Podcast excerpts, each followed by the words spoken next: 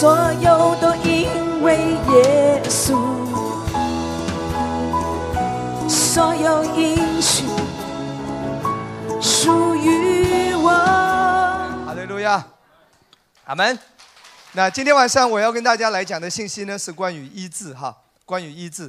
呃，我会讲一些我以前没有讲过的信息。那我们来看约翰三书的第二节。我们先来看约翰三书第二节，OK，来看这一节经文，很熟悉的经文。亲爱的兄弟啊，我愿你凡事兴盛，身体健壮，正如你的灵魂兴盛。那我们知道这个是约翰的一个心愿啊，约翰的心愿也是代表主耶稣的心愿。他希望我们每一个人怎么样？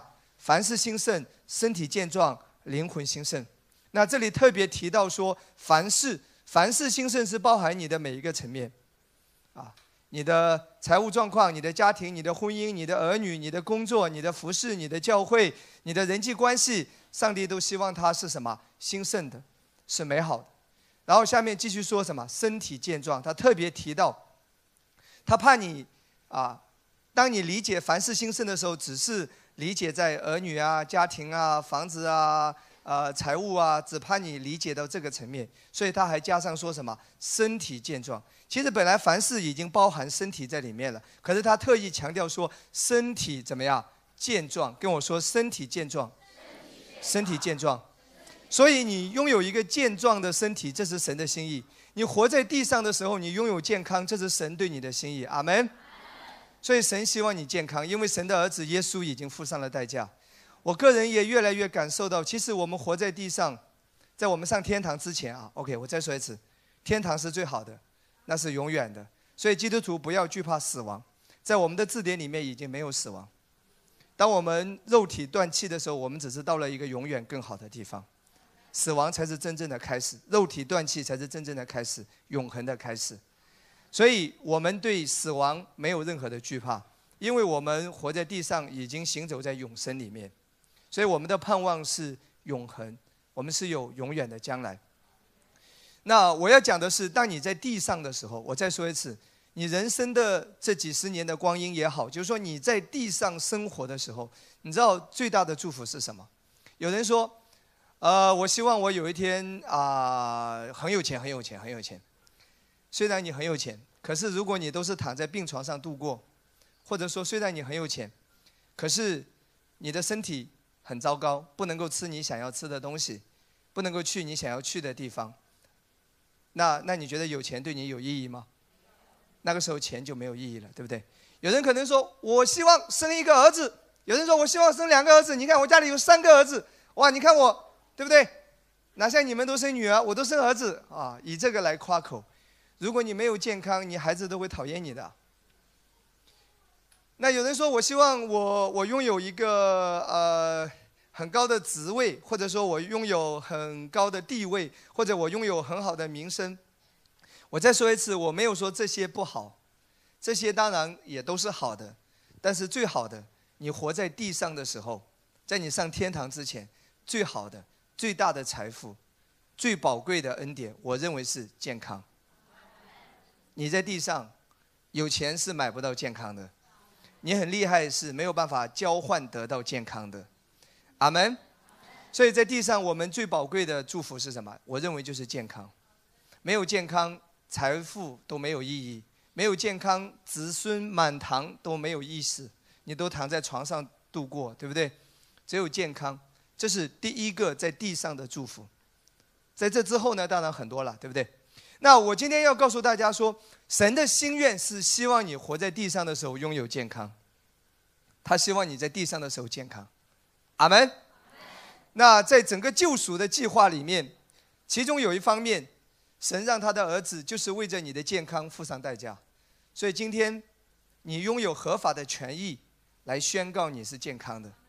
啊，正如你可以宣告说你已经罪得赦免了，正如你可以宣告说你今天是公义的，因为耶稣付上代价。今天你也可以坦然无惧的，你拥有合法的权益宣告说我是健康的。因为耶稣担当了我的疾病，阿门。来看以赛亚书五十三章第四节到第五节。以赛亚书五十三章第四节到第五节，我们来看这两节经文。以赛亚书整个五十三章就是在描绘弥赛亚耶稣基督要为我们受苦受难。我们直接来看第四节到第五节。他诚然担当我们的忧患，背负我们的痛苦，我们却以为他受责罚，被神击打苦待了。这个在讲耶稣。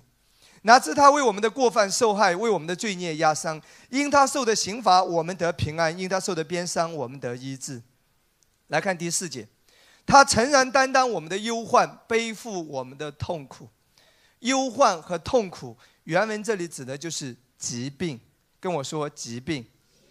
耶稣他已经担当你的疾病，在十字架上的这一刻，他不只是担当了你的罪，他同时还担当什么？担当你身上的疾病。把疾病担在了他的身上，哪知他为我们的过犯受害，为我们的罪孽压伤。因他受的刑罚，我们的平安；因他受的鞭伤，我们得医治。所以耶稣已经担当了你的疾病，耶稣已经借着他的牺牲，在十字架上为你赢得了医治。跟我说，赢得了医治。可是你知道吗？总是有一些所谓的神学家会认为说。对，耶稣是为我们赢得了医治，但耶稣只是因啊，只是为我们赢得了心灵的医治。你知道，今天基督教的教派当中有很多是不相信身体的医治的，很多。因为为什么不相信身体的医治呢？因为生活当中没有见到医治发生，所以在信徒面前交不了账，所以最好的理由就是干脆就没有医治。啊，对，耶稣是医治我们，但他医治我们的心灵，所以心灵医治谁也看不见，可是身体那个那个病人一直不好，大家就会问啊，那为什么神没有大能呢？为什么医治没有没有彰显呢？所以你知道吗？很多人就是因为看到一些表面的现象，或者说他没有抓到得医治的一些一些重点，啊，以至于医治没有彰显，所以他会干脆否定说没有身体的医治，耶稣是担当我们。心灵的医治，这很很多这样的说。那我今天要告诉你，这一章呃这一章的圣经这一段，以赛亚书的五十三章的这一段，其实在新约，你知道马太也亲自引用过来看一下新约好不好？马太福音第八章十六呃十六节到十七节，马太福音第八章十六节到十七节。先来看啊，十六节，到了晚上，有人带着许多被鬼附的来到耶稣跟前，他只用一句话就把鬼都赶出去，并且治好了一切有病的人，身体上有疾病的人哦，治好了一切，耶稣治好了一切当时有病的人。然后来看十七节，这是要应验先知以赛亚的话，说他替代我们的软弱，担当我们的疾病。注意，你知道吗？马太引用。引用这个经文在哪里？就是刚才以赛亚书五十三章第四节到第五节。马太到了新约的时候再次引用。所以你知道吗？他说他担当我们的软弱，呃，代替我们的软弱，担当我们的疾病。上下文，这个疾病到底是心灵的疾病还是身体的？来看十六节，并且治好了一切有病的人。所以，耶稣担当你的疾病，耶稣医治你的疾病。不是心灵的，指的就是身体，实实在在的跟我说实实在在的身体，这就是耶稣要做的，这就是神要给你的，阿门。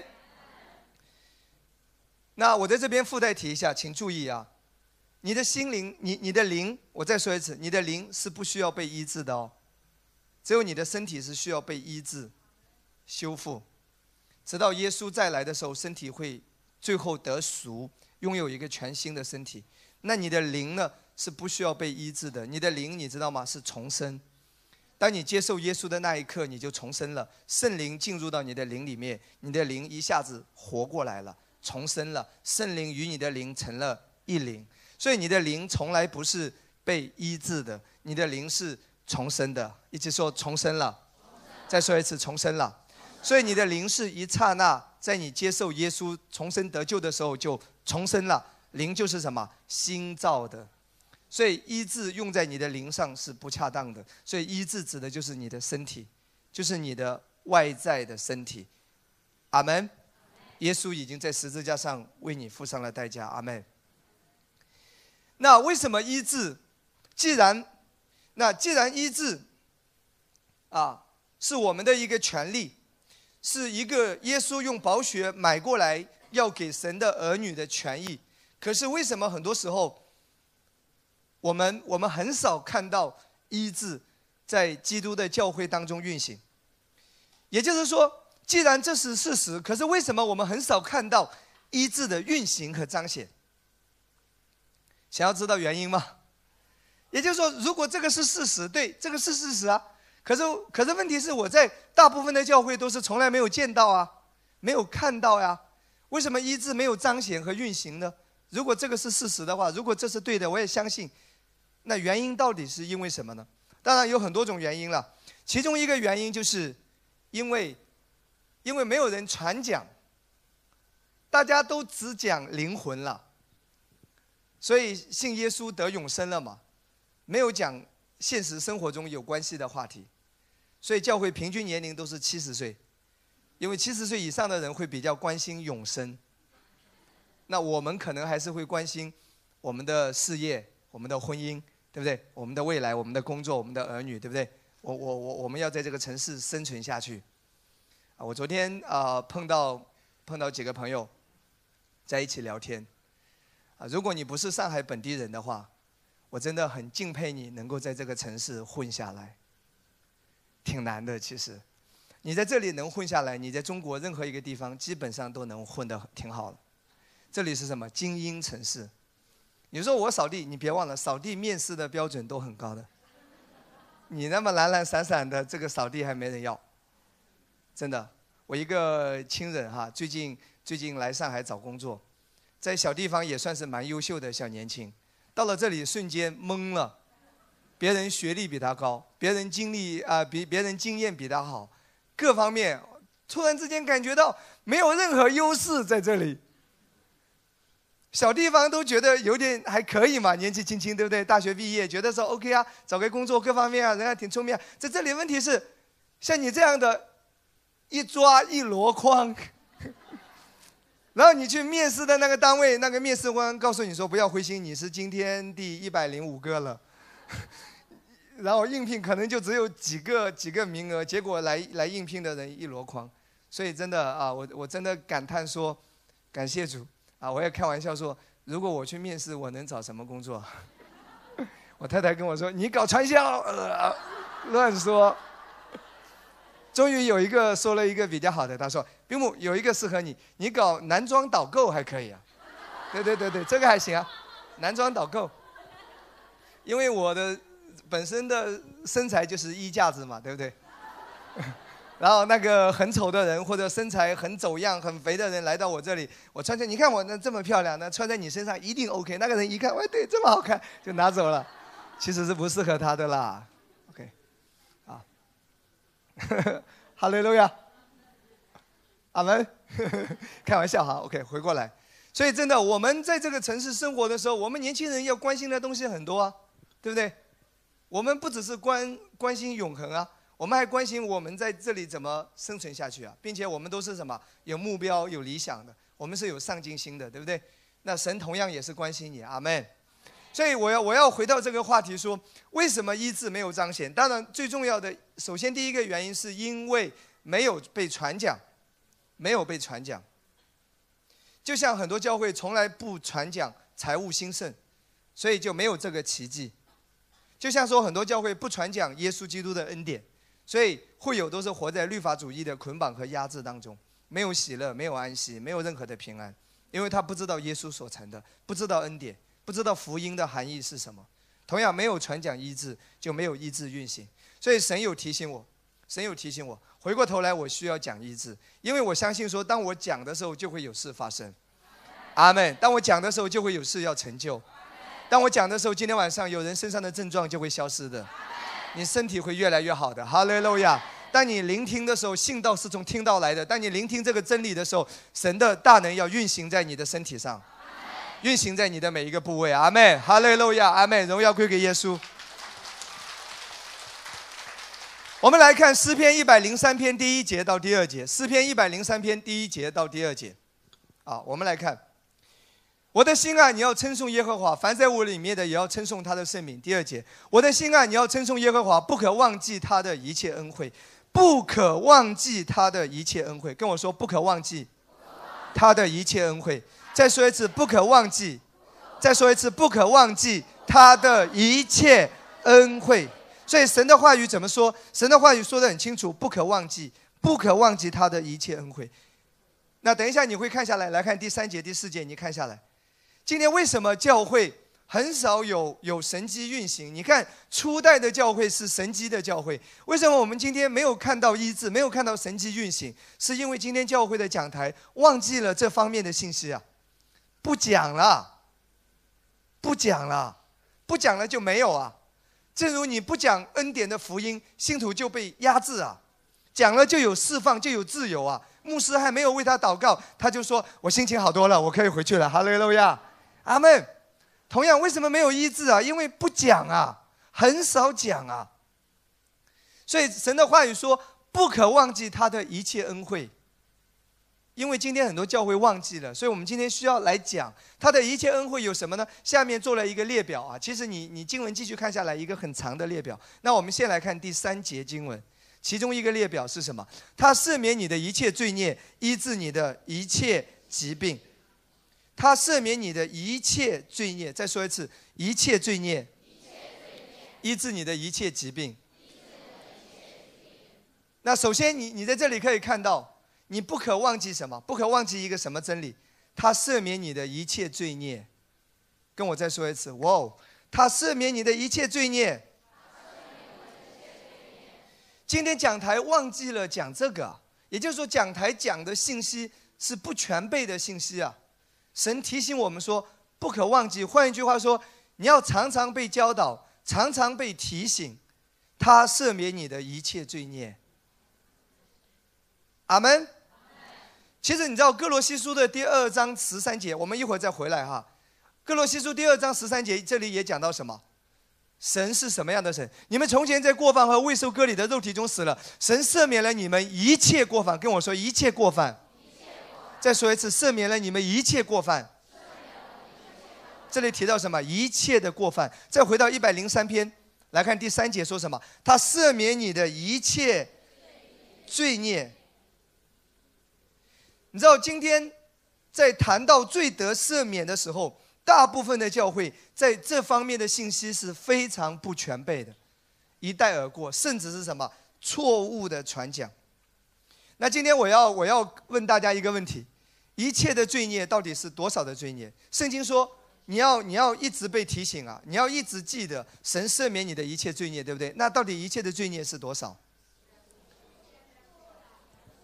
到底是多少？你知道吗？全部全部是多少？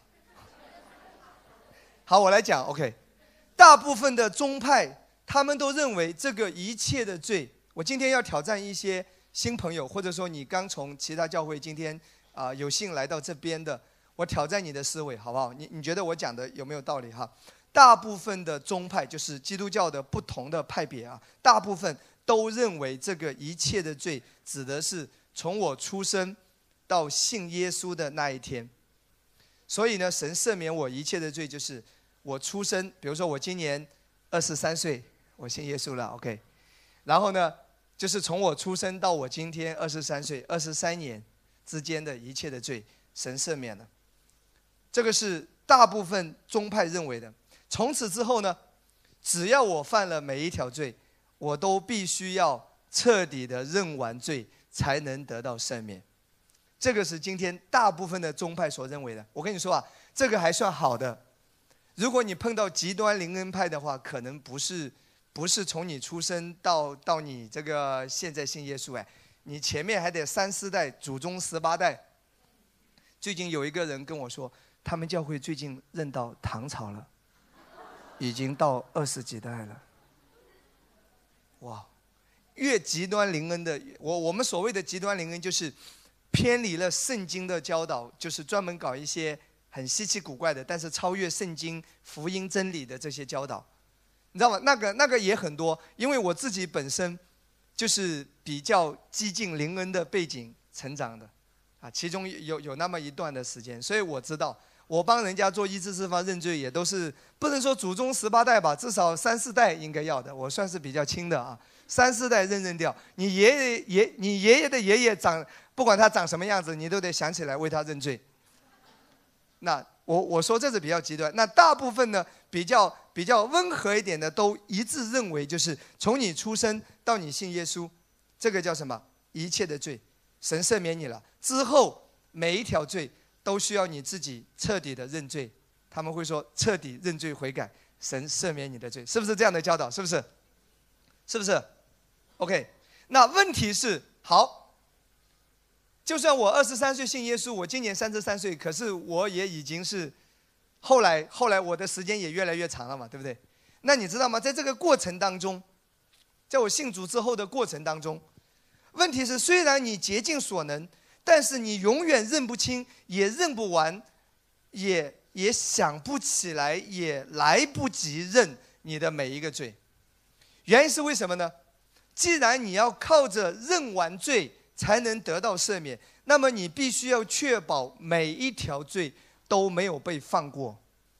我再说一次，假如说你真的相信，你认完的罪才得赦免，没认完的罪都还记在那里。假如这是对的，你要真的这么相信，那么你要确保你每一条罪都得到呃都认过了。万一落下呢，那个罪还在。你不要有一天很开心到了天堂的门口，耶稣啊，我来了！耶稣账本一看，还有八八八八一大堆的罪没认，给我滚下去！那你不白信了？你到死的时候，你万一有什么罪落下了怎么办？谁能保证你的每一条罪都认完呢？你二十四小时，只要你醒着，你的思想一年都在想什么呢？还有注意，既然说要认罪，你不能只是挑一些啊拜偶像啊、犯奸淫啊什么什么。有人笑了啊。当然这些是罪，可是你既然要认的话，圣经怎么说？凡不出于信心的都是罪哎！哇，罗马书十四章二十三节，你有多少的罪？先来看一下好不好？下半节，凡不出于信心的都是罪。哇，你惧怕是罪，有没有惧怕？有人说我一直在惧怕里面，那你就一直认罪。你担忧是罪，你你恐惧是罪，你忧虑是罪，你发脾气是罪。哇，凡不出于信心的都是罪，请问能认得完吗？还有另外一节圣经讲到怎么说？人若知道行善却不是不去行也是罪。雅各书四章十七节，OK。人若知道行善却不去行，这就是罪。哇，马路上看到一个乞丐，你有施舍吗？你施舍完一个之后，第二个来，你有继续给吗？这是他的需要，你有没有力量？你也有这个力量。那这条街上几十个乞丐，是不是每个都给过呢？凡知道行善却不去行，就是他的罪。哇！我说我现在缺钱，你不给，你都是罪，因为你知道行善却不行。哇！这你能认得完呐？认不完呐！更何况，你每时每刻你都都是有很多不出于信心的，你每时每刻，你你你你都是知道行善却不去行。所以根本是不可能完成的。那有人说约翰一书一章第九节呢？我我再说一次，我有一篇道是专门解释约翰一书一章第九节的经文的背景。当时主要针对的对象是诺斯底主义者。诺斯底主义者有两个特征，啊，就是愿一书一章第九节怎么说？我们若认自己的罪，对不对？神是信实公义的，必要赦免我们的罪，洗净我们一切的不义。很多人就拿这节经文。你知道吗？很多人拿这一节经文，没有了解这节经文的背景，就直接钻牛角尖了。我说过，如果你真的相信，照着这里所说的，你所信的那样去做，请问，你每一条罪都得认，你能你能认得完吗？你有没有为着你没有信心来认罪？为着今天聚会迟到来认罪？为着你吃那么多来认罪？为着你那么迟不睡觉来认罪？损害你的身体来认罪？有吗？没有啊，很多时候。如果照着真的照着你所想象的是认完每一条罪才得赦免，问题是你很多时候没有去做，所以你上了天堂，你有很多的罪都在那里。时间隔得越久，你越想不起来，所以天堂上都记在那里。耶稣说你没认完，啪一脚踹下去，哇，那真的太可怕，那就没有任何的平安了。所以约翰一书一章第九节不是像很多人所认为的这样子，它的背景是针对诺斯底主义者。诺斯底主义者有两个特征，第一个特征是什么？他否定耶稣道成肉身，所以在约翰一书有有一节经文四章第二节啊，一会儿再回来。约翰一书四章第二节才会怎么说？凡灵认耶稣基督是成了肉身来的，就是出自神。为什么会有这样一句话？为什么说那个灵是承认耶稣道成肉身来的，才是出自神的？为什么会有这句话？因为是针对诺斯底主义者，他否定耶稣道成肉身，所以你只要问他说你相不相信耶稣道成肉身，他答不出来，因为他的教义，诺斯底主义者的教义就是否定耶稣道成肉身。今天你拿着这节经文用来对付其他的邪教异端没有用。你碰见一个东方闪电，你问他说，你承不承认耶稣道成肉身？他满嘴鬼话，他说我承认，难道就代表他是对的吗？也不能够啊，你用来套其他的没有用的，只只是用来针对诺斯底主义者。那诺斯底主义者的第二个特征是什么？他不承认人有罪，他说人没有罪，所以他他不承认人的罪，所以耶稣的宝血就无法洗净你的罪，所以才会有约翰一书一章第九节说：我们若认自己的罪。哇！你必须要承认你是个罪人，必须要承认你是有罪的。那么，耶稣在十字架上的救赎才能够在你身上永远的有功效。阿门。所以，它是一个认同性的认罪。那我们今天承认我们是罪人，在基督里，我们所有的罪都已经被耶稣担当了。耶稣流出的宝血也洗净了我们一切的罪，是所有的罪。今天，那有人说，我们要不要认罪？如果你得罪了人，你表达道歉，你认罪认错是有必要的，修复人际关系。如果说你有时候想要对天父说天父啊，对不起，也可以，没有问题。我不反对认罪，我反对的是你没有认完每一条，你就不得赦免。我反对的是这个观念，因为你永远不可能认得完。所以你今天得到赦免是凭着信心，你在基督里因信称义是凭着信心，在基督里永远的被接纳，永远的被赦免，这是耶稣已经完成的工作。只要你相信，哈利路亚，阿门，阿门，阿门吗？哈利路亚。哎，我今天今天要特别在这边提一点，所以这个一切的罪指的是什么？有人如果你认为说一切的罪指的是从我出生到信耶稣，这是你一切的罪。那我下面只要问你一个问题，好不好？除非你我今天在耶稣上十字架之前已经出生了，否则耶稣钉十字架的时候你都还没有出现，他怎么能赦免你一切的罪？请问耶稣在哪个时候钉十字架？两千年前，两千年前你出现了吗？我们中间有没有人已经两千岁的？没有，对不对？两千年前你没出生的。你是两千年之后才来到世上，可是耶稣在十字架上说，已经担当了你的罪，赦免了你一切的罪。就拿这节诗篇，也已经几千年前了，你人都还没来，神怎么赦免你的罪？怎么洗净你的罪？连你的罪都没有犯，想过这个问题没有？所以神是超越时间空间的。耶稣死在十字架上的时候，你这个人没有出现，可是神在永恒里面已经看见你这个人，所以耶稣担当你一切的罪，是你这一生的罪，你这个人这一生的罪，耶稣都已经担当了。阿门。所以你相信，从你出生到现在信耶稣，一切的罪得到赦免，和你相信从你出生到死这一生的罪得到赦免是一样的道理。为什么呢？因为耶稣为你的罪死的时候，一切都是未来式，你是未来才出现的。否则都得，否则的话，如果你反对耶稣担当了你还没有犯的将来的罪，如果你反对这个教导的话，那你等于说你要活在耶稣钉十字架之前了，你已经两千两千岁了，两千多了，不可能啊！所以一切都是未来式，所以神赦免你一切的罪，担当你一切的罪，是你一生的罪。你没有犯的也已经被担当了，神已经在永恒里看到你了，他不会阻止你的自由意志。你犯罪他不喜悦，但他不会阻止你的自由意志。他让耶稣已经为你一生付上了代价，而且那个是足足有余的，那个赦罪是大过你所犯的罪，而且是过量的。就像有一个人说欠了银行一万块钱，结果有个大富豪出现为他还了一百个亿。哇哦，耶稣是神的儿子。为你，你的罪比起他的宝血，比起耶稣那微不足道，他超额的偿还了，洗净了你一切的罪。所以一切的罪是多少的罪？所有你这一生的罪，他都已经付上了代价。阿门。有人说：“哎，那你这样讲，人家会不会去乱搞？怎么可能？圣经怎么说？诗篇一百三十篇第三节到第四节。一百三十篇第三节到四第四节，主耶和华，你若纠察罪孽，谁能站得住？神如果纠察你的罪，谁能站得住？谁能说你的罪认完？谁也认不完。但在你有赦免之恩，是要叫人敬畏你。OK，感谢主。这两节经文是在预言将来，预言新约啦。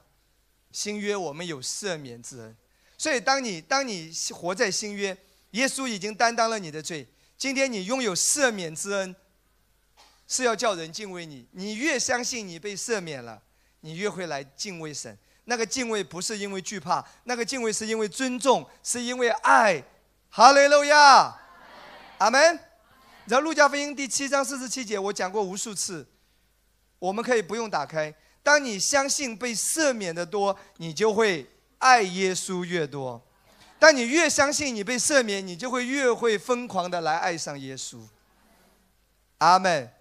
被赦免的多，就会爱耶稣更多，怎么可能会乱搞呢？怎么可能会犯罪呢？除非你没有真正相信这个真理，你仍然在律法之下。如果你真的相信这个真理，这个真理必在你身上产生果效。如果你真的相信，从你里面相信你被赦免了，你就会爱上耶稣更多。当你爱上耶稣更多的时候，罪就无法在你身上有足够的吸引力了。阿门。除非你是假的，你是假的，其实你仍然在律法之下。你根本没有明白恩典，阿门吗？OK。所以这个一切的罪指的是你一生的罪，都已经得到了赦免。诗篇一百零三篇第三节，OK。好，好。然后呢，医治你的一切疾病。注意这个圣经哦。你对上半节的解读将会影响你对下半节的领受。我再说一次。为什么今天医治很少在在教会普遍的运行？问题在这里，神要医治你一切的疾病，可是注意第三节，你对上半节的解读会影响你对下半节的领受。今天你相信你被赦免了多少？这个真理在你的生命中到底有多少的分量，就会决定你能领受多少。医治在你身上的果效。如果你只相信你三分之一的罪得到了赦免，你领受到的医治也是三分之一；如果你相信你一半的罪得到了赦免，你领受到的医治也是一半；如果你相信一切是你一生的罪，现在、过去、将来，你这个人一生的罪都已经得到了赦免，你领受到的医治也是完全的、一切的、一生的。哈利路亚，阿门。我再说一次，请跟我说对上半节的解读。会影响我对下半节的领受。阿门吗？我再说一次，亲爱的弟兄姊妹，我今天在圣经里面发现说，很多时候的医治的运行，就是因为赦罪，赦罪出现才会有医治。在你生命中也是一样。我该怎么样实践这个真理？我该怎么样把它生活化？我该怎么样来操练它？每当你需要医治的时候，请你记得你得赦免了。你宣告在耶稣里，你已经得赦免了，阿门。再回到以赛亚书五十三章第四节到第五节，好不好？其实这两节经文我们很熟悉，但你仔细来看，它也是有一个次序的。五五十三章的第四节到第五节，最后半节第五节说：“因他受的鞭伤，你们得医治。”很熟悉啊，医治好不好？好，可别忘了，第五节说：“哪知他为我们的过犯受害，为我们的罪孽压伤。”哇哦！罪先得到了解决，你相信罪得到了解决，因他的刑罚，我们得平安。你罪得到了解决，你就会有平安，平安先出现，赦罪的平安先出现，然后呢，因他受的鞭伤，我们得医治。哇，这是神的次序。阿门。你知道马可福音来看马可福音第二章，马可第二章啊，我们来看第四节到十二节，有一个摊子，大家记得吗？四个人抬过来，房顶上放下去。你知道耶稣对他做什么？来看第五节，耶稣见他们的信心，就对摊子说：“小子，你的罪得赦了。”拜托，他要的是医治，哎，他是一个摊子。耶稣，你难道眼瞎吗？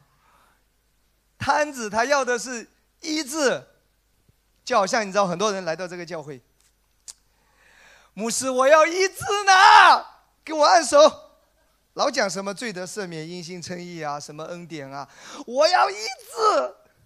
还有人说，我要财务突破，我要加薪水，各种需要。所以这个摊子来到耶稣的面前，他的症状，他的问题是什么？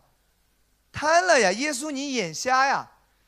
你得去给他按手啊！他要医治，你还在那里废话连篇，好像好像耶稣给予他的跟他没有直接关系。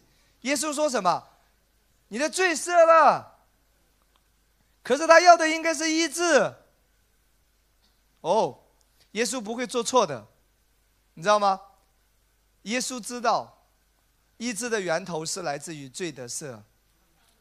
当你相信你罪得赦的时候，医治同时就运行。医治是伴随着罪得赦，在你的生命中，你我的生命中是一样的。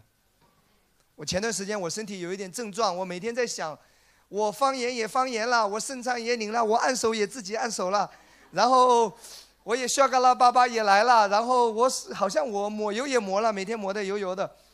我已经做了很多我要做的，我讲的我好像都做过，圣灵就提醒我，罪得赦，我突然之间被启示，我已经罪得赦，所以医治在我身上是同时进行的，咵一下子就感觉那个启示进来。然后继续来看下来啊，第八节，法利赛人就议论了，对不对？耶稣心中知道他们心里这样议论，说：你们心里为什么这样议论？或对摊子说你罪得赦，或说起来拿你的褥子行走，哪一样容易？哎，今天我问你好不好？对摊子说你最得赦，和拿你的褥子起来行走，今天我问你们，你觉得谁哪个比较容易啊？我们来回答的话，应该应该最得赦比较容易嘛？你知道吗？对于我们来说，说起来比较容易，对不对？最得赦，叫他摊子起来行走，万一没起来呢？可是你知道吗？耶稣为什么要这样问他？其实耶稣要表达，对于你们来说，可能这样说说很容易，但对于我来说，摊子起来行走，我只要运用我的权柄就可以。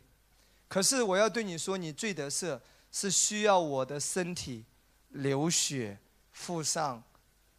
昂贵的代价才能说这句话，所以哪样容易？对耶稣来说，罪得赦比较难。耶稣得付上死的代价，死去血才流出。摊子起来行走，耶稣只要用权柄就可以了。然后呢，十二节，那人就起来拿着褥子，当众人面前出去。那个人就立刻得到了医治。所以你要看到。医治的运行，还是因为赦罪。其实你你不用担心医治，你要继续的传讲赦罪，医治就运行。阿门。真的，亲爱的弟兄姊妹，你你只要继续传讲，医治就运行，甚至甚至你不用不用担心。呃，我要让你来看一节经文，OK？甚至你不要担心圣灵的工作。好，我们来看《使徒行传》第十章，第十章，然后四十二节到四十四节。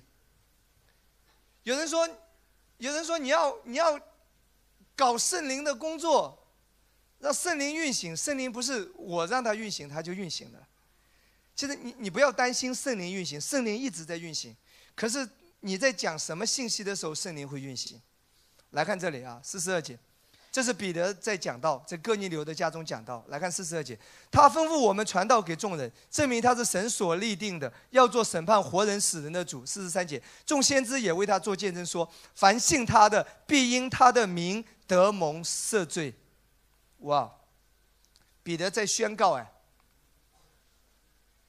你知道吗？彼得说：信他的，必因他的名得蒙赦罪，必因耶稣的名字得到赦免一切的罪。一切的罪。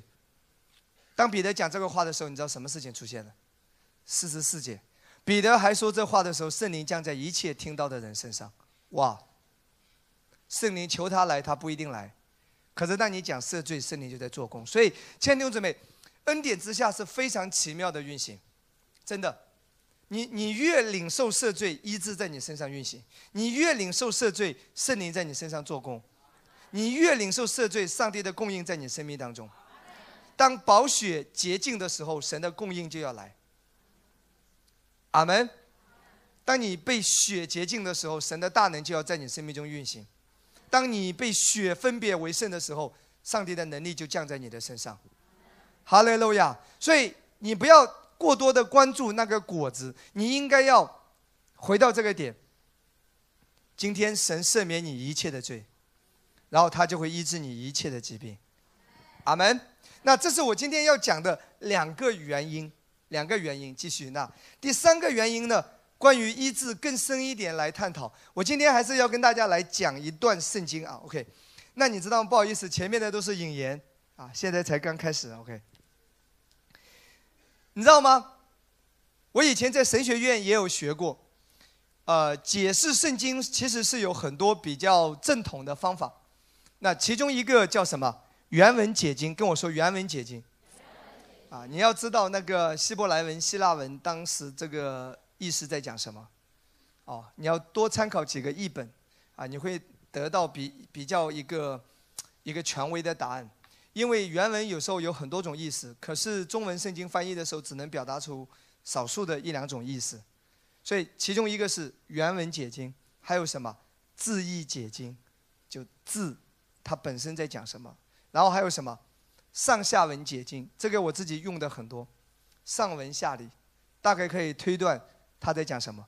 我以前一个老师告诉我，他说就算你不懂希伯来文、不懂希腊文、不懂英文也没问题，如果你会看上下文。大部分的经文还是能弄懂的，上文下理。如果这段经文从上下文当中抽出，随便拿来套，那就失去了这段经文原来的意思。明白吗？那我要告诉你说，我为什么讲到叫你不要拍小视频的原因，因为你没有拍上面，没有拍下面，我刚好中间讲了某一句话，然后你全世界满天发，我就被你断章取义了。原因就在这里，OK。那我们每一场道都是都是从头到尾录到尾的，你要说我什么，我都是有证据的，我可以拿得出来。我的每一场道是可以让你拿过去用圣经来对照的。我到底是不是在讲圣经？好，那上下文大家知道对不对？还有你知道吗？以经解经，用这个圣经来解释那一个圣经，啊，它是有有呼应的，有有伴偶的。其中还有一个解经的方法叫什么？首次。提及法则，也就是说，首次就是第一次提起法则。首次提及法则，也就是说，首次第一次提起来的时候是在什么地方？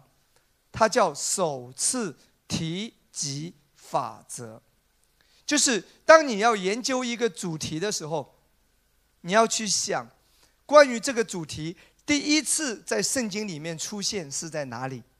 比如说，你要研究关于祷告，那么你在圣经里找一下，第一次讲到祷告是在什么地方？那里一定隐藏着神丰富的真理和启示。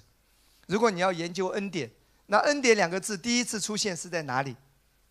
那了解一下那个背景，你会对于恩典的解读会有更加清楚的、不一样的、深入的看见。它叫第一次提及法则，就是首次提及法则。那同样。今天，如果你想深入一点来研究关于医治，来了解医治的运行，那么你要去想一下，圣经第一次提到医治在哪里？你要你要看看当时的背景，当时有什么样的启示隐藏在里面。好，长话短说，第一次圣经提到医治是在哪里呢？我们来打开创世纪二十章十七节。这里提到医治是谁的祷告？亚伯拉罕的祷告。亚伯拉罕祷告神，神就医好了亚比米勒和他的妻子，并他的众女仆，他们便能生育。所以第一次提到医治，是亚伯拉罕为亚比米勒家里的啊他的妻子、他的女仆人为他们的生育祷告。这是第一次提到。那等一下我会让你来看这个故事。其中有非常丰富的含义。那，呃，如果你要想了解这个故事啊，等一下我们会从二十章的第一节一直看到第十七节。那我还是要跟大家再讲一点，你知道解经方法当中，其中还有一个叫什么预表解经，请跟我说预表解经。今天我要告诉你，其实很多人反对恩典，其实恩典的传道人的解经方法是最正统的。我真的不是自吹自擂，他真的是在讲圣经的。我我我坦白跟你讲，你知道有一个有一个人嘛，他他说过一段话，很厉害的一个人啊啊，目前在某一个领域，在整个中国是最最前卫的一个，很厉害，英语很溜，然后。如果我一说出来，可能你会知道这样一个名人。然后他几年前信耶稣，别人就是把我的讲道让他听，然后的话还有平约瑟牧师的讲道，他是听中文的开始，然后他也听英文，然后听很多。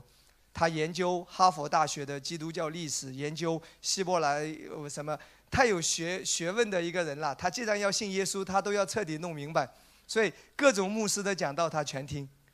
他你知道前一阵子在深圳的时候，他告诉我说什么？他说：“也有人居然他一个新信徒哎，居然也会有人跟他说恩典什么什么不对。你知道他说一个话，他怎么说？他说：我研究了那么多基督教牧师的讲道，啊，他说平约瑟牧师还有讲中文的，他说小兵牧师，你们的引经据典量是我见过所有基督教牧师当中最多的。引经据典呢，意思说，那一篇道全在讲圣经。”所以，所以别人跟我说说你这个不对的时候，我就在想说，我们基督教不是以圣经为权威吗？我们基督教就应该是以圣经为标准呢。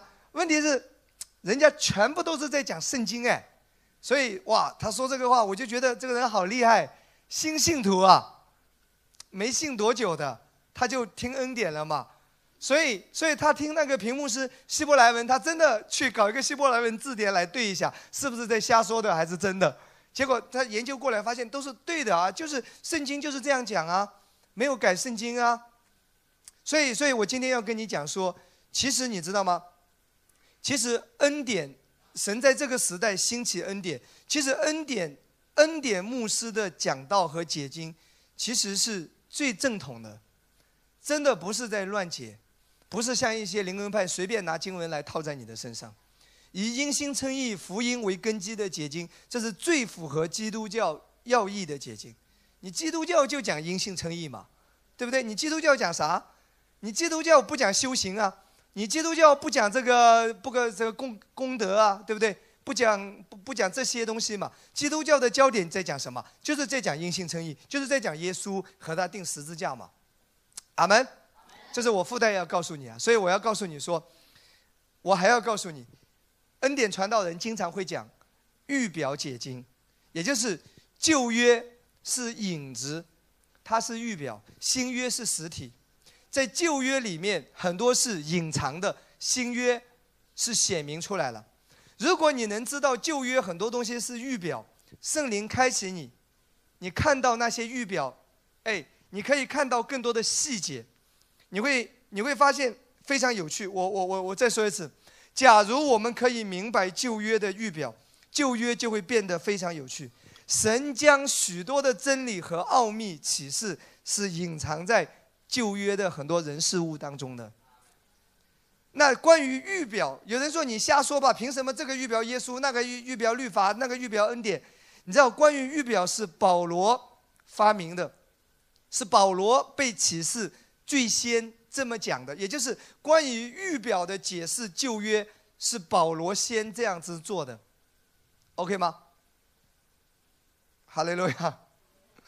一会儿我会让你看啊。你知道我们常常说旧约约瑟是预表谁？约约瑟是预表耶稣啊。你知道约瑟被父亲宠爱，雅各做了一件彩衣，唯独给他，对不对？耶稣也是被天父宠爱。耶稣受洗水里上来的时候，天上说：“这是我的爱子，我所喜悦的。”那约瑟童年的时候被兄长们怎么样排挤？耶稣呢？圣经说耶稣到自己的地方来，自己的人却不接待他。法利赛人对不对？那些犹太人也排挤他。约瑟最后被哥哥们卖掉，对不对？耶稣最后呢，也被他的同胞卖掉。约瑟被卖到埃及外邦，耶稣被卖在罗马人的手里，最后钉十字架。你知道约瑟被卖到埃及之后，最后怎么样？做了宰相，做了宰相之后，神给他的智慧，用粮食养活了整个外邦人。当耶稣被卖掉，耶稣被钉十字架，犹太人拒绝了耶稣。这两千年来，你知道，大部分相信耶稣的人是谁？外邦人，就是你我。我们中间没有犹太人吧？我们都是外邦人，对不对？你知道吗？最后约瑟在埃及的时候，最后兄弟们有没有跟他相认？有没有抱在一起痛哭，对不对？最后相认了。你知道吗？有一天，有一天。当我们被提之后，以色列全家都会得救的。这个是罗马书所说的。我要让你看一下圣经，好不好？罗马书十一章二十五到二十六节。所以犹太人最后都会都会还活着的，最后都会得救啊！我们被提之后会发生的事情。来看二十五节，弟兄们，我不愿意你们不知道这奥秘，就是以色列人有几分是硬心的，等到外邦人的数目填满了，现在外邦人的数目还没填满。所以耶稣还没有再来，我们仍然在传福音，教会仍然在让很多灵魂得救。等到外邦人的数目填满了，时间到了，当我们被提之后，二十六节啊，于是以色列全家都要得救。哦，你知道吗？所以旧约的约瑟最后是和兄弟们都会相认的。你知道有一天，有一天犹太人会相信耶稣的。你知道今天犹太人不信耶稣的，犹太人是相信什么？他相信圣经，是相信旧约。他不相信新约，他相信弥赛亚还没有来呢。他每天还在等弥赛亚，弥赛亚就是救主、拯救的意思。他他每天还在等哇，弥赛亚什么时候来啊？我们正在跟跟什么叙利亚打仗啊？弥赛亚来，我们就要得解脱。现在的犹太人还在等弥赛亚来，其实弥赛亚已经来了两千年了，但他以前不认识，被拒绝了。就是耶稣啊，已经来了，但有一天。他们会被开启的，帕子会被揭去，他们会认出来，原来我们等了几千年，这位耶稣早就已经来了。我今天告诉你，今天很多犹太人已经信主了，真的透过恩典的讲道，我再一次跟你这样说。我们常常啊，华人教会喊口号，宣教的中国，对不对？我以前都会 有一种爱像那哒哒哒哒哒，对不对？啊。我带着使命向前走啊，唤醒宣教的中国。我我以前都会唱说宣教的中国，可是可是我以前从来没有想过，我把以前传统的律法的那一套教导带到犹太人那里，你觉得他们会信耶稣吧？你还跟他讲一半恩典一半律法，你还跟他讲靠行为得救，还告诉他怎么做才能交换，人家可是律法的祖师爷。生下来第八天就受割礼了，你们中间谁受割礼的？弟兄有没有受割礼啊？没有吧？哼 你知道吗？人家是守安息日的，到了安息日电梯都不按的，所以你住在第一百零八楼，估计麻烦了，每一层都按起来了，因为它不可做工嘛，所以手是不可以按电梯的按钮，所以呢，服务员会提前在安息日来临之前，把每一层的电梯都按起来。为什么呢？因为犹太人是不可以按电梯的，安息日不做工，他们搞外在的啊，搞外在，安息日不开车，因为发动机的火花塞会点火，所以他们是电梯不按。所以去以色列旅游不要住在第一百多楼、两百多楼啊，到了安息日的时候，你下楼就得三个小时。开玩笑，OK。可是我告诉你说，只有恩典，他们眼睛会被打开。哇，原来这个，你知道吗？他们眼睛被开启的时候，旧约他们全懂了，太厉害了，因为旧约都可以看到耶稣。所以我可相信启示录里面提到说，我们被提之后，会有十四万四千的犹太犹太人出来传传道的，到时仍然会有人得救，但那个就比较难了，因为七年大灾难，敌基督那家伙就已经出来了。可是我们已经走了，不用担心，OK，放心放心放心。那你知道吗？到时会有人得救，那些留下来的人得救很困难。啊，真的就是就像说的那个惨难一样，啊，从苦难当中火中抽出来的一根才一样，要受到极大的逼迫，要要要被印上六六六的危险等等之类的，那个时候会发生。所以那那个时候有人得救，是因为怎么得救？犹太十四万四千人会出来传道，那些人我相信都是被恩典开启的，不再是传律法，而是传恩典。还有一个传福音的方式，我们的光碟、视频、音频会留下来，我相信这一点。所以，如果很多年之后有一天你突然之间打开视频，今天我告诉你，耶稣要拯救你，你接受耶稣吧，哈利路亚，阿门。这就是为什么我们要做媒体施工的原因，你知道吗，亲爱的弟兄姊妹？哈利路亚！你觉得很诧异？圣经讲到哪里，哪里都会发生的。我今天重点不是在讲那个背题和和末末世啊，我今天是让你知道一点，旧约很多都是预表。他所以约瑟身上有很多预表耶稣的，对不对？那大卫身上也有很多关于预表耶稣的，很多的。先来看罗马书第四章第一节到第五节，我要跟你讲两个人物，一个是亚伯拉罕，一个是撒拉。跟我说亚伯拉罕，撒拉。你知道亚伯拉罕是预表什么？其实也是有圣经的，我让你来看几段经文哈。来看，如此说来，我们的祖宗亚伯拉罕凭着肉体得了什么呢？倘若亚伯拉罕是因行为称义，就有可夸的；只是在神面前并无可夸。经上说什么呢？说亚伯拉罕信神，这就算为他的义。做工的得工价，不算恩典，乃是该得的；唯有不做工的，只信称罪人为义的神，他的信就算为义。这段经文在讲什么？在讲亚伯拉罕因信称义。所以亚伯拉罕是因信称义的预表，这个没有任何意义，你知道吗？今天你随便问一个人，你说亚伯拉罕预表什么？他会告诉你，亚伯拉罕就是代表信心，信心之父。所有人都会这么讲，任何宗派都是会这么讲的。再来看下一段经文，《加拉太书》三章六到第九节，《加拉太书》三章六到第九节。正如亚伯拉罕信神，这就算为他的义。所以你要知道，那以信为本的，就是亚伯拉罕的子孙，并且圣经既然预先看明，神要叫外邦人因信称义，就早已传福音给亚伯拉罕说，万国都必因你得福。可见那以信为本的和有信心的亚伯拉罕一同得福。所以，旧约里面提到亚伯拉罕，亚伯拉罕是预表什么？预表信心，预表因信称义。他被称之为是信心之父。现在明白了吗？跟我说一次，亚伯拉罕预表因信称义。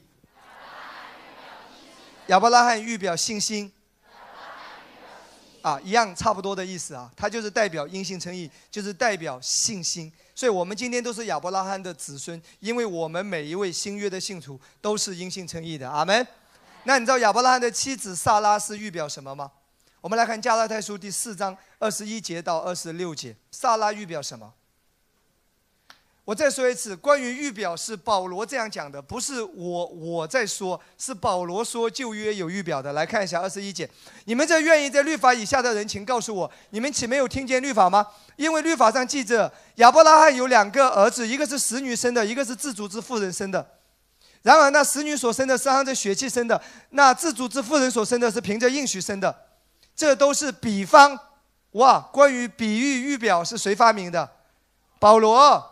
那两个妇人就是两约，一约是出于西乃山生子为奴，乃是夏甲。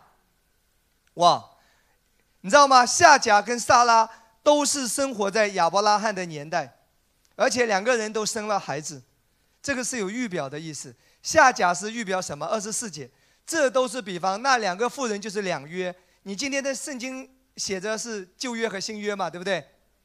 两约。一约是出于西乃山，生子为奴乃是夏甲。哇，圣经讲到夏甲是预表什么？预表律法，西乃山嘛，律法在哪里颁布？西乃山。所以夏甲是预表什么？律法。夏甲的儿子呢？以斯玛利呢？就是律法之子。然后再来看。这下甲二字是指的亚伯兰的西乃山与现在的耶路撒冷同类，因耶路撒冷和他的儿女都是为奴的，但那在上的耶路撒冷是自主的，他是我们的母。先停在这里。所以下甲是预表律法，萨拉这里讲的很清楚，是预表恩典。你明白吗？他们同一位，你知道吗？下甲的孩子跟萨拉的孩子。同一位父亲，亚伯拉罕。今天很有意思啊，同一位天父，可是有的相信律法，有的相信恩典。一样，一个是夏甲的孩子，一个是萨拉的孩子。所以有人说，感谢主，我相信上帝，但是我比较相信靠律法、靠行为称义了。那你就是下甲的儿子，你是做奴隶的，你有一天会被赶出去的。同样相信一位上帝，可是我相信是因为恩典，我因信称义，我在恩典之下，你就是撒拉的孩子，以撒，好不好？对你旁边人说，认真的对他说。你是我同父异母的弟兄姐妹，还是同父同母的弟兄姐妹？一定要说一下。我们都是同父同母的，我们都是相信一位天父，我们都是相信恩典的，对不对？然后，然后在这里，我我要告诉你，你知道吗？这些都是预表，所以萨拉是预表恩典。跟我说，萨拉是预表恩典。亚伯拉罕是预表什么？信心。因信称义，啊，很多。如果你能够明白预表的话，圣经很有意思的。还有还有，我我告诉你，你知道吗？约瑟还有个弟弟叫什么？卞雅敏，他是拉姐同一个母亲生的，拉姐父亲是一个。大家都说自己相信有上帝，但有人相信律法，有人相信恩典嘛，对不对？你知道吗？拉姐生了两个，一个是约瑟，一个是卞雅敏。而且拉姐是丈夫所宠爱的，你知道吗？利亚生了几个？生了十个，十个代表着什么？十诫、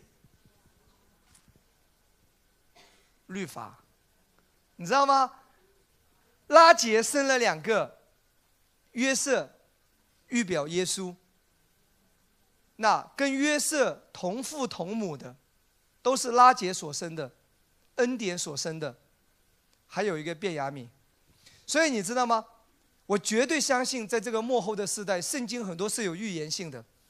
今天我真的恭喜你，你能够接受恩典的讲道，你能够听到关于恩典的信息，并且你明白，你有启示，你有理解，你不是被别人拽过来。可能你一开始被别人邀请来，现在你有了独立的思考，你能够认可恩典，进入到恩典。我告诉你，你是卞雅敏哎，耶稣就是约瑟，他是你的哥哥。今天你是。卞雅敏，也就是说，如果你相信恩典的话，你是同父同母的，你是卞雅敏。所以，所有相信恩典的人，恩典的教会，我们都是属于卞雅敏的，属于卞雅敏世代的。你知道吗？如果有时间，你去看旧约圣经，卞雅敏一登场的时候，卞雅敏没有吃过什么苦。他不像约瑟，约瑟的一生，你知道那个那个被兄弟卖掉，对不对？被丢在那个坑里，在那里哭，这个都是预表耶稣受苦受难的。然后在监狱里面被污蔑，对不对？然后被祖母陷害，哇！你知道约瑟那一生被卖为奴隶，约瑟是吃尽了苦头。可是卞雅敏一登台亮相的时候，全是恩典，没有任何受苦啊。而且贝雅敏。你知道小时候就是父亲所最爱的，因为约瑟已经死了，父亲保护他如同眼中的同人呐，好东西全是给他的。这个小妖什么东西都是给他，对不对？然后你知道到了埃及见到哥哥的时候，你知道吗？他两兄弟相认，约瑟给贝雅敏的东西都是加倍的五倍，还五套衣服。听了这个之后，我回去还得再买两套。贝雅敏还有什么多呢？衣服多。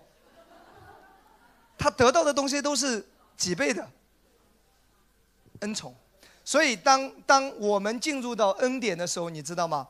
我们已经进入到卞雅敏的时代，都是恩宠。我自己真的感谢神，我我我觉得我非常尊敬老一辈的传道人，在中国的传道真的是艰辛的，但这些苦我好像都不需要受了，啊，我我不需要再经历文革了，对不对？我生活在改革开放。我生活在好的时间，所以迦南诗选对我来说我已经唱不起来了。那个每天苦啊、流泪啊、吃不饱呀，那个好像不存在了。我这每天都得减肥，真的。我生活在变雅敏的时代，一路是绿灯啊！哈雷路亚，阿门。神在每一个世代的做工是不一样的，你知道吗？我相信恩典的教会就是变雅敏时代那个供应。那个、那个，在你个人身上也好，在教会，一切都是快速的，而且一切都是加倍的。哈利路亚，阿妹，哈利路亚。开开玩笑，姐妹，回去对你老公说，我要买五套衣服。你老公说你瞎，你柜子里五十套。开开玩笑，回来啊。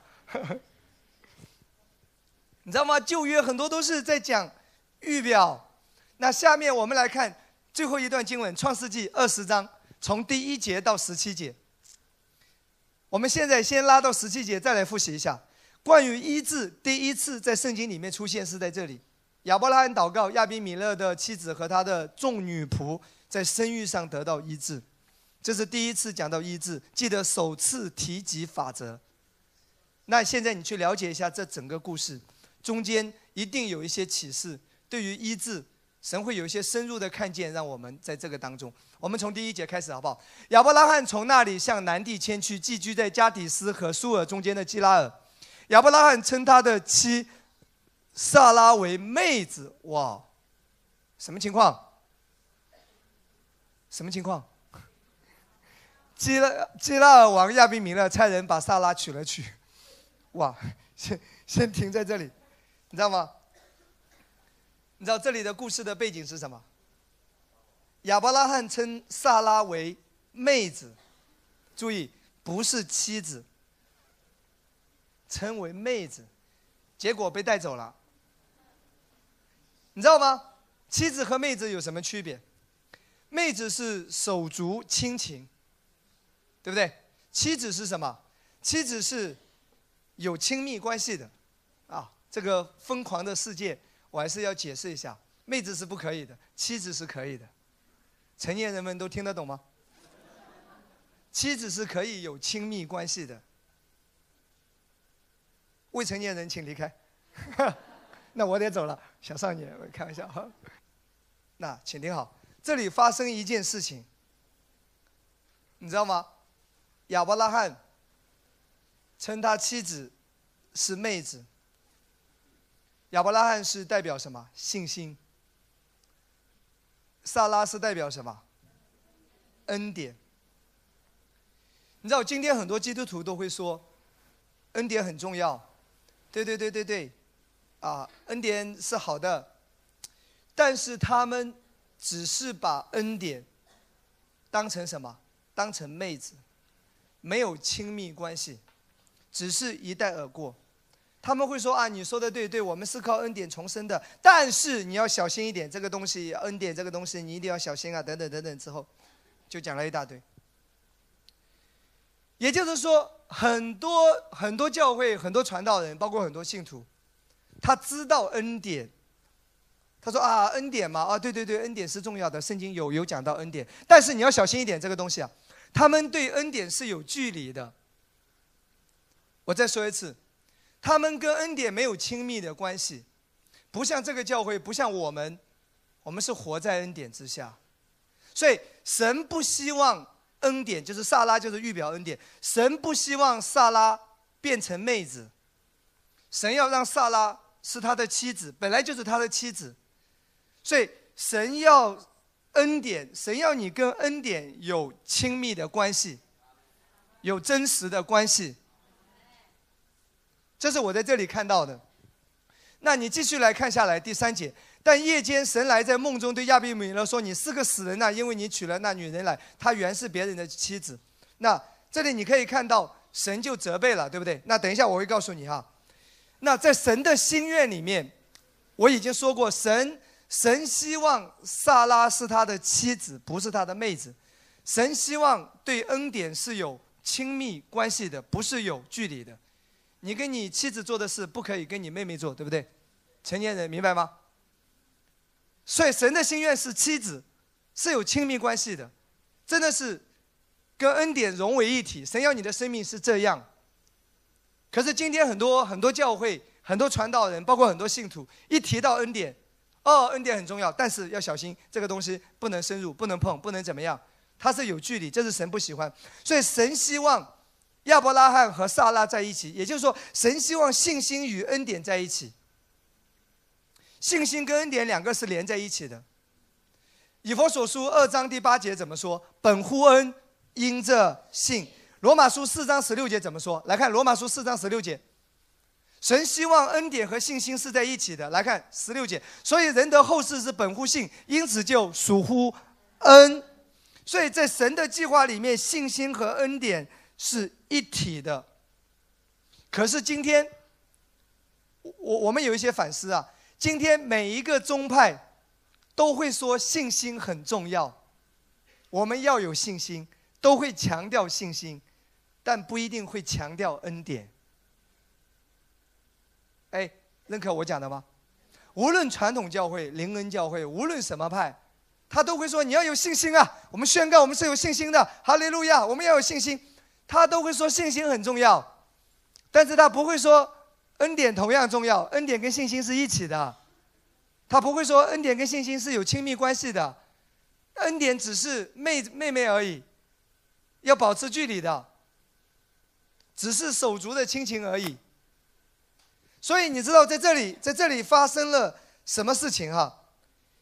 那你可以看到，萨拉就被带走了。然后我我们继续圣经这一段经文看下来，那萨拉被带过去啊，来看第二节的下半节。基拉尔王亚比米勒差人来把萨拉娶去，你知道萨拉被带去做什么？恩典被被拿去干什么？做皇后吗？No，这里又有教导，请听好。其实你知道基拉尔王在封建社会，你知道后宫是佳丽三千，对不对？你知道他把萨拉拿过去，只是作为一个妃嫔啊。妃子，对不对？那我要告诉你啊，他不是要娶萨拉做皇后，只是一个三千中的一个而已，被基拉尔王亚比米勒给带走了，恩典被拿掉了。那最后我会告诉你，萨拉被带回来之后才会有医治发生。那今天我要告诉你说，当恩典从教会被拿掉。或者从讲道中被拿掉，从神学议题中被拿掉，或者说恩典只是成为，你知道吗？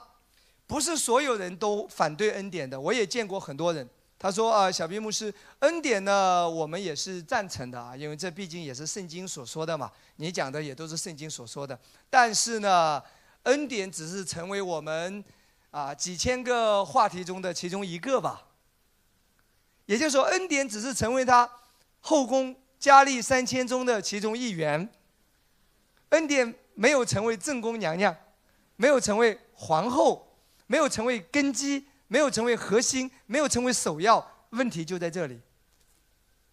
我我们今天需要思考的。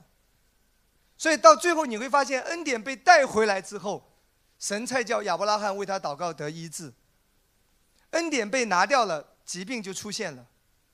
不怀孕了，就不怀孕就是不能够结果了，你知道吗？今天今天在这里我做一个总结，很多的教会对恩典他是不反对啊，当然有反对的，我前面已经说过很多，也有一些对恩典是不反对，但是他只是把恩典福音当做后宫三千佳丽中的一个。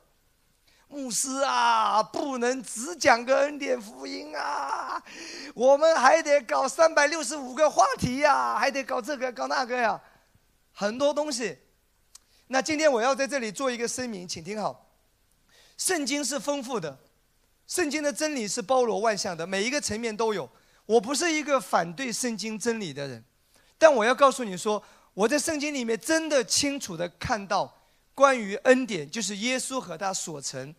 他应该是正宫娘娘，他是核心中的核心，他是首要真理。离了这个，你搞什么都没有意义；离了这个，你搞那个属灵恩赐运行，你就变成个极端灵恩派，到最后你又走偏了，又搞到祖宗十八代认罪去了。有人说我们要要去以色列，离了恩典的真理，你去以色列就变成返还犹太教。今天基督教这个风潮很流行。来看《哥林多前书》十五章第三节到第四节，一谈到耶稣的恩典，圣经怎么说？来看第三节：我当日所领受又传给你们的第一，就是基督照圣经所说，为我们的罪死了，而且埋葬了，又照圣经所说，第三天复活。恩典是关于耶稣和他所成的。注意哦，当谈到耶稣和他所成的，当谈到恩典的时候，前面有两个字：第一。我当日所领受又传给你们的第一。为什么是第一，不是第二，不是第六，不是第一百零八？为什么谈到恩典的时候，前面说第一？恩典必须是首要真理。必须是核心中的核心。神不允许恩典被带去成为后宫佳丽三千中的一个，no，恩典必须是最重要的，明白吗？阿门。再来看，呃，《哥林多前书》三章第十节到第十一节，所以恩典也是根基中的根基，离了这个，你搞什么都是会走偏的，是不对的。我再说一次。我我我知道神赐下来的真理是全备的，但是恩典福音它是首要真理，它是核心中的核心。离了这个，你真的又搞到律法主义者里面去了，会跑偏的。它是根基中的根基。来看一下，那关于耶稣的恩典，圣经怎么讲？我照神所给我的恩恩典嘛，神给他的恩典。所给我的恩呐，保罗开口闭口就是神给我的恩。然后下面说，好像一个聪明的工头立好了根基，有别人在上面建造，只是个人要谨慎怎样在上面建造。根基立好之后，上面建造。那今天这个教会也一样，我们的根基永远是恩典福音的根基，不可能再搞个其他的东西的，亲爱的弟兄姊妹，明白吗？然后你上面的建造一定是在这个恩典福音的根基上，就是什么？来看十一节，因为那已经立好的根基就是耶稣基督，此外没有人能立别的根基。我再说一次，这个是最重要中的重要。我们不能够回去一看到其他的教会搞个什么新鲜玩意儿，你又跟着那个跑了。你玩那个灵恩的那一套东西，你玩那个以色列的那一套东西，那个都是什么倒退的，你知道吗？你已经是恩典是最全备、最完全的神的启示，你已经到了恩典了，不要再回到那个极端灵恩的错误当中去，明白我的意思吗？Are you OK？哈利路亚！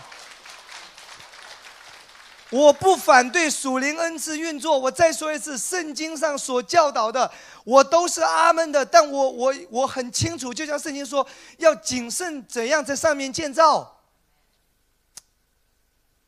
教会讲医治可不可以？可以，医治是哪里来？一定是恩典的，一定是恩典的根基啊！阿门。可不可以讲五重指示？可以啊。未来的一个礼拜，我们有福音装备课程啊。牧师会讲五重指示，牧师会讲九大恩赐运行，牧师会讲预言的恩赐是怎么样的彰显方式，这些都是可以教导，这些都是恩典福音根基上面的一个建造，小小的花，那那个那个那个什么装饰品而已。它的根基一定是耶稣基督的恩典。你离了恩典，你搞什么灵恩都是走偏的。亲爱的弟兄姊妹，明白我的意思吗？哇哦，真的，圣经给我们一个启示：萨拉被带走了。萨拉被带去，差一点成为别人的后宫佳丽三千中的一个。你不着急吗？OK，萨拉都要被带走了，那弟兄姊妹，今天你真的看到很多教会。有一些干脆拒绝恩典，有一些呢对恩典稍微有好一点态度，但是都是敬而远之的。恩典成为他几千个话题中的其中一个，讲了几十年的道，可能会讲一两篇恩典吧。神不允许这样，所以神要做工。撒拉必须要回来，回到他原来的位置上，回到他该站的位置上，所以撒拉就要回来了啊。神就站出来要做一件事情，所以我相信说，恩典的兴起是在神的时间当中，因为神无论看到那个灵恩运动也好，那个信心话语的运动也好，到一个地步，你知道恩典已经是迷失了，恩典没有了。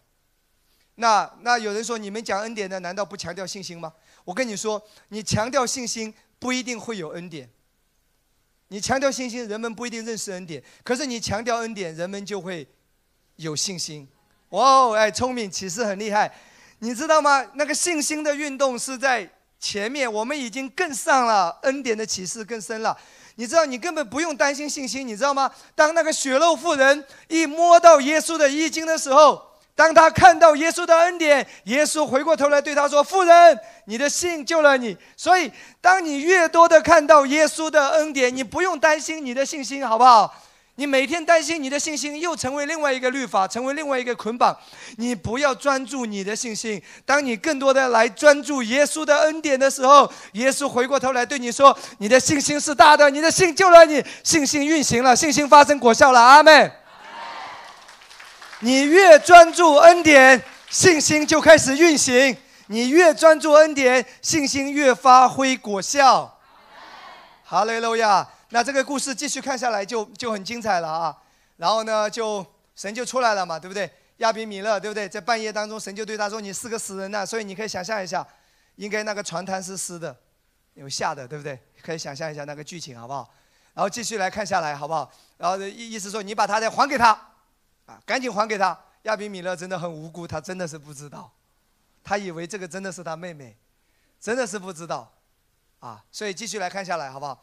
来看到我们直接来看，因为时间关系，我们直接来看，呃，看到第七节，啊，得先来看第七节。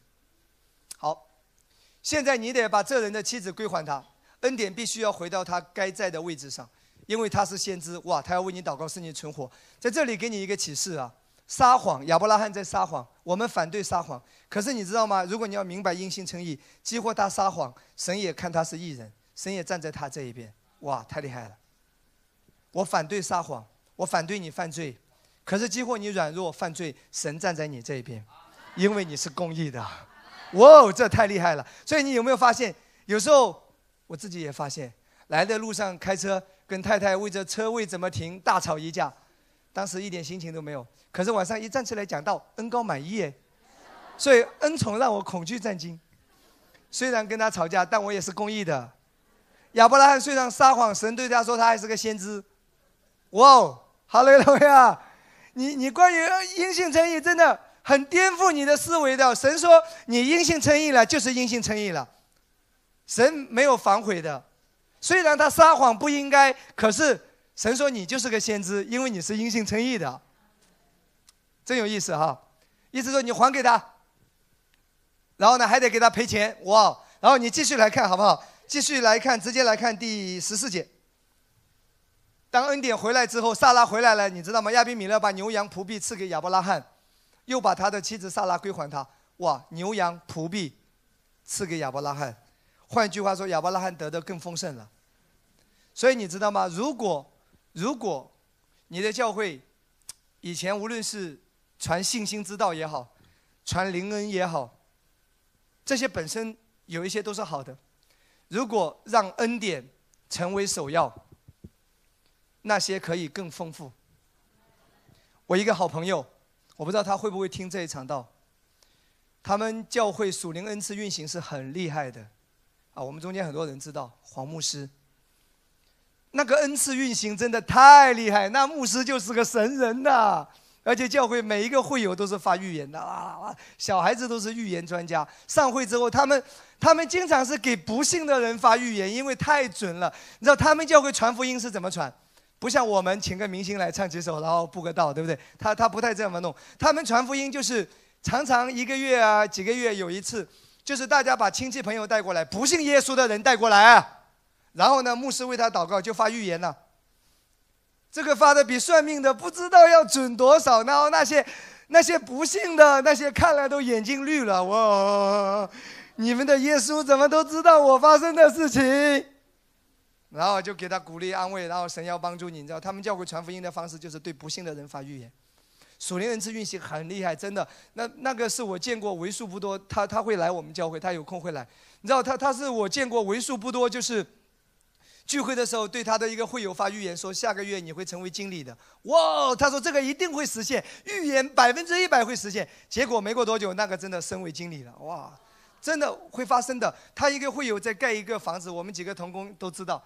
他的会友在盖房子的时候，他就发个预言说：“你盖的房子，将来有一天有人从你的门口经过，会回过头来看，甚至会拍照。”结果我改天给你照片看一下，那个会友盖的房子没有盖的时候，他说了这个话。那个会友盖的房子是当地最有特色的哇！一般设计师都设计不出来，不一定花太多钱。那个房子太有特色了，所以每个人无论是车还是开车，从那里经过，车常常会停下来拍几张照片，显这个房子太好看了。哇！他们教会属灵恩赐运行，是我见过华人教会当中为数不多的，真的太厉害了，太强了。但我要告诉你，从去年开始，他们教会整个进入到恩典。牧师开始整个听平原生牧师的讲道，然后看命定为王，整个开始传讲恩典，因为他发现，他发现他一直在强调信心，他一直在强调恩赐运行。萨拉被带走了，所以很累，很枯干呐。虽然医治是对不起，虽然那个恩赐运行很厉害，但是是枯干的。他发现他没法安息啊，所以当他认识恩典，恩典一回来，他知道恩典是首要的，恩赐的运行只是工具，哇，变得比以前更丰盛，服侍的比以前更轻松。所以，亲爱的弟兄姊妹，你知道吗？这个我是对每一个教会来说的。有一些方面好的可以继续，但是记得恩典一定是首要。萨拉一定是正宫娘娘的，哈利路亚！你想让萨拉成为三千中的一个？所以我也今天说，这个教会恩典永远是首要的。把恩典给拿走了，那留下来的一套就没有意义了。阿门！我再说一次，我不反对灵恩呐。有人也说我是灵恩派牧师啊。我强调讲方言啊，我相信恩赐恩高运行啊，但恩典永远是首要的。神不会让其他的来代替恩典的位置的。神要高举恩典的，阿门。然后来看十七节，哇！当恩典回到最重要的位置的时候，当继续专注恩典的时候，亚伯拉罕祷告，神就医好了亚比米勒和他的妻子，并他的众女仆，他们便能生育。那我最后做一个总结，好不好？因这时间关系，没有时间讲了。那恩典回归的时候就结果子了，对吧？生育嘛，就结果子了。最后我要讲两个重点，在这里我还可以看到第一个重点：如何才能为别人祷告？如何？才能为别人祷告，在亚伯拉罕的身上，你知道吗？我再说一次，当你知道因信称义，而不是因行为称义的时候，你为别人祷告是大有果效的。记得，你为别人祷告的果效是取决于你是否相信你是靠着因信称义来运行的。亚伯拉罕在撒谎，可是他的祷告居然医治别人。神会听一个撒谎的人祷告吗？我再说一次，我反对撒谎。可是你知道吗？这里告诉你一个教导：当什么时候的祷告，为别人的祷告，无论是医治祷告、祝福祷告，为别人各种需要祷告，什么时候有果效？当你相信你是因信称义，不是因行为称义的时候，你的祷告是最有果效的。所以，每当你为别人祷告之前，请提醒自己：我是因信称义的。如果你认为说我昨天读了十章圣经，我今天早上起来早餐没吃，我进食，所以我今天去做工大有能力，我跟你说，一点事情都不会发生。人因为神不要他的荣耀与你共享，你越软弱，你越不配的时候，恰恰是恩典越能够运行的时候。哇哦，这里我附带要告诉你，你知道吗？这里哦，有时候亚伯拉罕，呃，亚伯拉罕这个时候你知道他的问题是什么？萨拉不会生哎，虽然神应许他，他有孩子吗？没有，可是他为别人的生育祷告，哇，来了。大家想一想，很多时候我们要为着一些事情祷告，或者为别人医治祷告，为着某一些需要祷告，我们魔鬼会控告我们，你做的也不够好，你还为别人医治祷告，你自己都，对不对？你这种人还配为别人祷告吗？还为别人生育祷告，你自己呢？结婚几年了？等等之类的，对不对？各种控告，还为别人祝福，瞧瞧你那个样子，先让祝福临到你吧，你的家都搞成这样。还有什么资格为谁谁谁祝福？哦，魔鬼控告你，让你变得一点信心都没有。我在这里给你学到一个功课：亚伯拉罕在为亚比米勒祷告的时候，他自己也没有孩子，可是居然为别人祷告，先生出孩子来。哇，有没有开启？靠着恩典运行。所以你越觉得你不配的时候，越觉得你没有的时候，或者越觉得你有状况、你有问题的时候，你越为别人的那个需要祷告是最有果效的。所以有人说：“小明牧师，我知道了，我要等到你哪一天感冒的时候，你在台上 的时候，我就过来跪在前面，你按手在我头上，我的什么什么就得医治了，高血压就得医治了。”我是奥斯卡毕业的，没有人给掌声鼓励吗？可以啊。所以，所以你知道吗？因为我我有说过，两个礼拜前我我生病。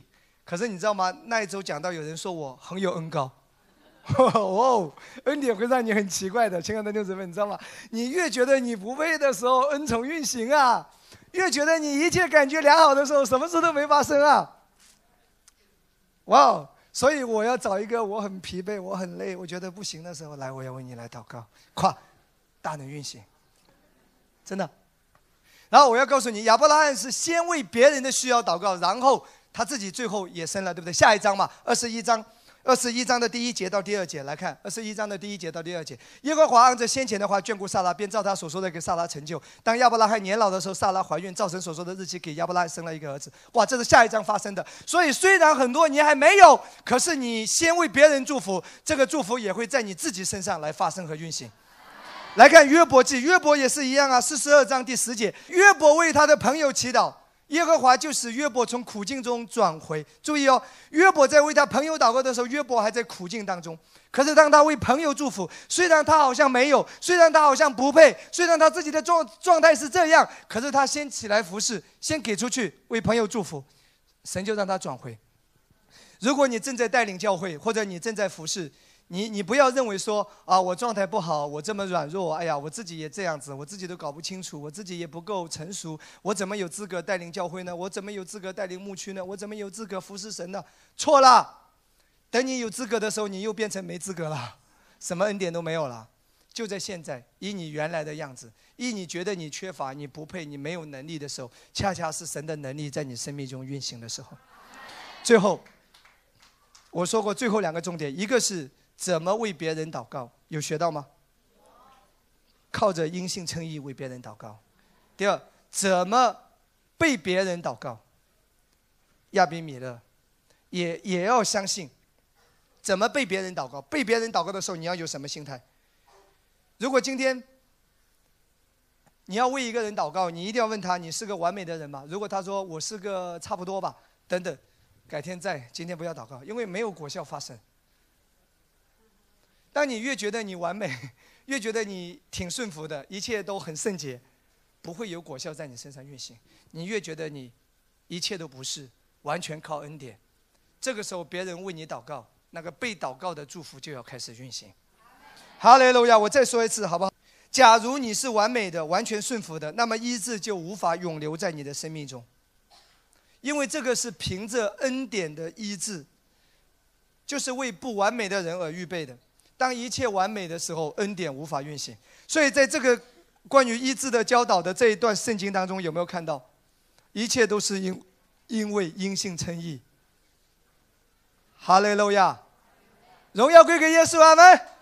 我们一起来领受圣餐，拿到圣餐的饼，我们闭上眼睛，我们来默想，我们来思考，让恩典回到你的生命当中，一切聚焦耶稣的恩典。不要担心你的信心，不要担心你的环境，也不要担心你的症状，你只要思想耶稣的恩典，专注耶稣的恩典，聚焦耶稣的恩典。当你专注耶稣的恩典的时候，神说你那一刻就是最有信心的时刻。当你聚焦耶稣的恩典的时候，医治在你的身上涌流了，突破在你的生命中发生了，供应临到你了。一切是因为恩典，一切是因为恩典，请跟我说，主耶稣，我是不完美的，我是不够圣洁的，我是一无是处的，我依靠你的恩典，恩典运行吧，哈利路亚！我得医治因为恩典，我被保护因为恩典，我被抬举因为恩典。我被供应，因为恩典，白白的恩典，不配的恩宠，在我的生命中，更多的运行，更多的运行，哈利路亚！一起大声的跟我说，我相信这个白白的恩典，不配的恩典，在我的生命中，在我的身体上。在我的家庭中，在我的事业中，在我的工作中，完全的运行，完全的涌流。哈利路亚！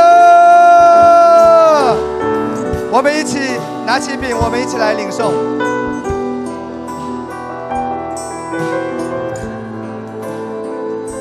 主耶稣，这是你的宝血，为我而流，是我罪得赦。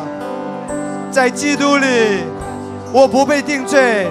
我奉耶稣的名宣告：神赦免我一切的罪，医治我一切的疾病。我相信，我领受。就在现在，奉耶稣的名祷告，阿门。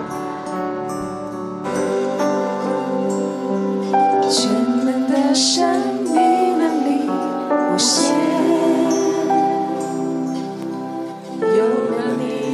万事都有可能。我们最后一起来敬拜他。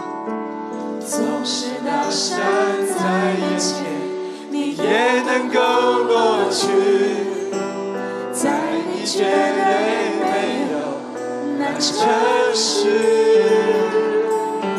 全能的神，你能力无限，有了你，万事都有可能。总是大山在眼前，你也能够过去，在你绝对没有难成事。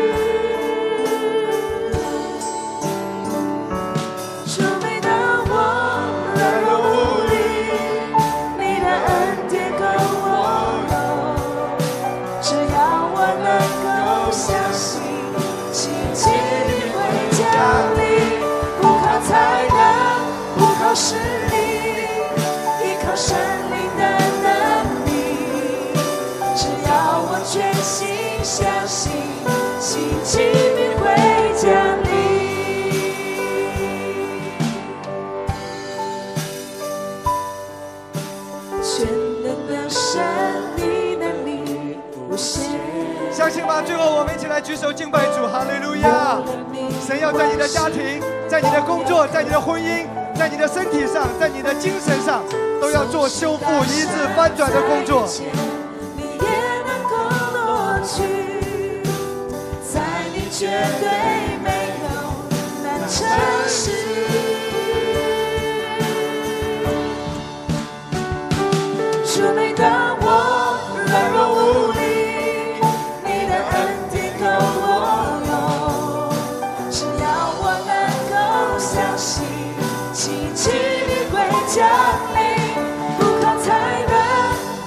是你依靠生命的能力只要我全心相信奇迹一会降临。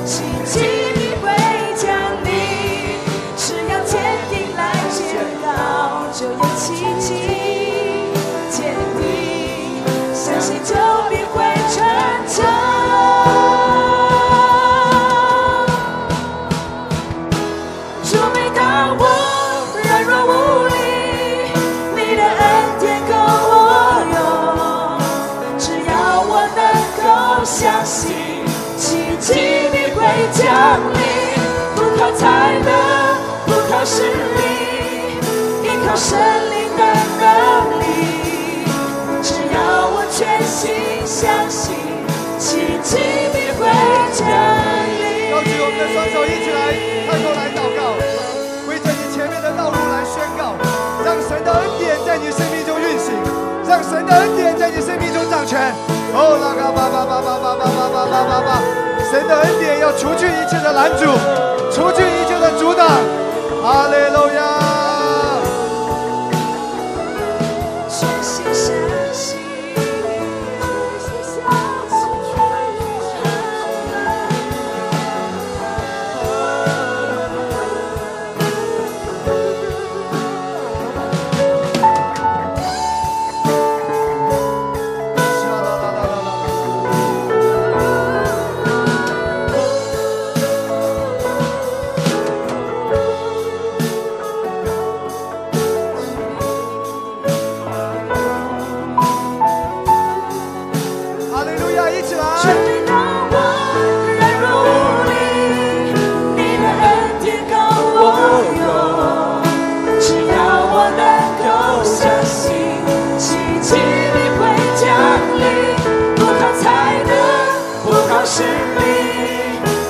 生命的能力。只要我全心相信，奇迹必会降临。哈利路亚！最大的掌声归给耶稣。